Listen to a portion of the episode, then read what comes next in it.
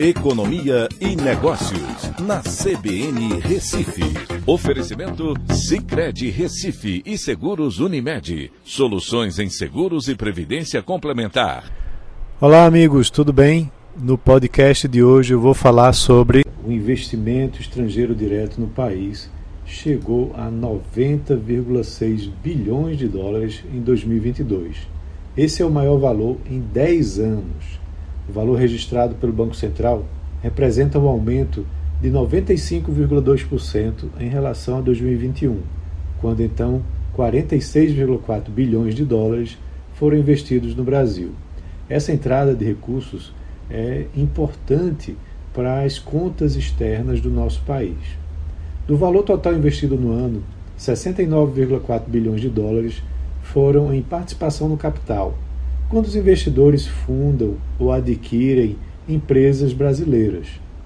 E outros 21,07 bilhões de dólares foram referentes a transações intercompanhia, quando, por exemplo, matrizes de empresas internacionais investem nas suas filiais nacionais.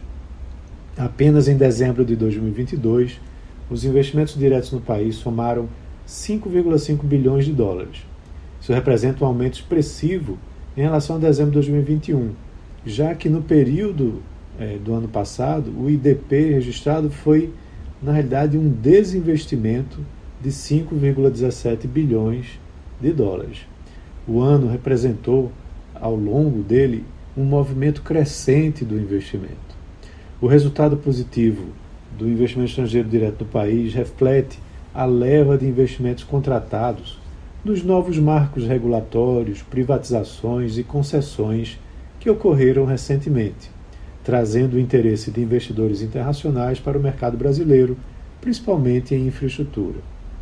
A entrada do investimento estrangeiro direto ajuda, junto com o saldo positivo da balança comercial, no fechamento do balanço de pagamentos brasileiro.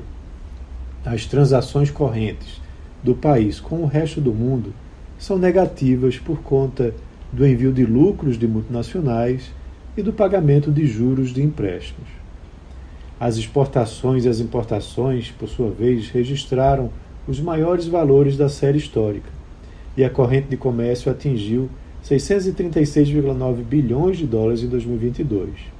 As exportações somaram 340,7 bilhões de dólares, um aumento de 19,9%, e as importações 296,3 bilhões de dólares, um aumento também de 19,6%.